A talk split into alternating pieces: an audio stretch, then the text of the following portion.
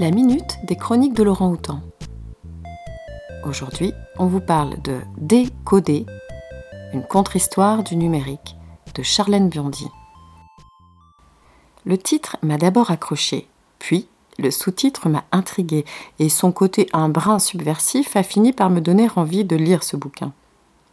Charlène Biondi, l'autrice, docteur en sciences politiques, formée entre les États-Unis et la France, a la bonne idée de commencer par nous tracer l'histoire encore récente, mais très dense du numérique. Au fil des pages, on comprend comment, où et dans quel état d'esprit naît ce que l'on nomme actuellement la révolution numérique. Issue tout d'abord d'un besoin de liberté individuelle dans la mouvance des années 70, à travers Internet, d'abord utilisé à des fins scientifiques et militaires, le numérique fait désormais partie de nos vies, sans oser nous avouer que parfois devient même d'une certaine façon notre vie.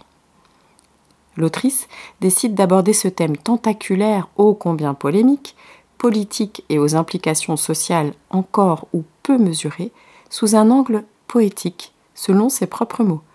Cet angle, pense-t-elle, lui permet d'aborder des sujets comme les big data, les NFT, l'IA, blockchains et autres metaverse blockchains avec un peu plus de hauteur, sans s'engluer dans les aspects les plus politiques qui peuvent vite se révéler très clivants.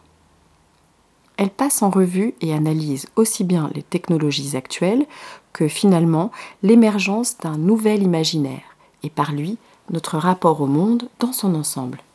Sans nous en apercevoir, nous aurions complètement changé de regard et serions même devenus, selon l'auteur, un nouvel homme, plus objet qu'être humain.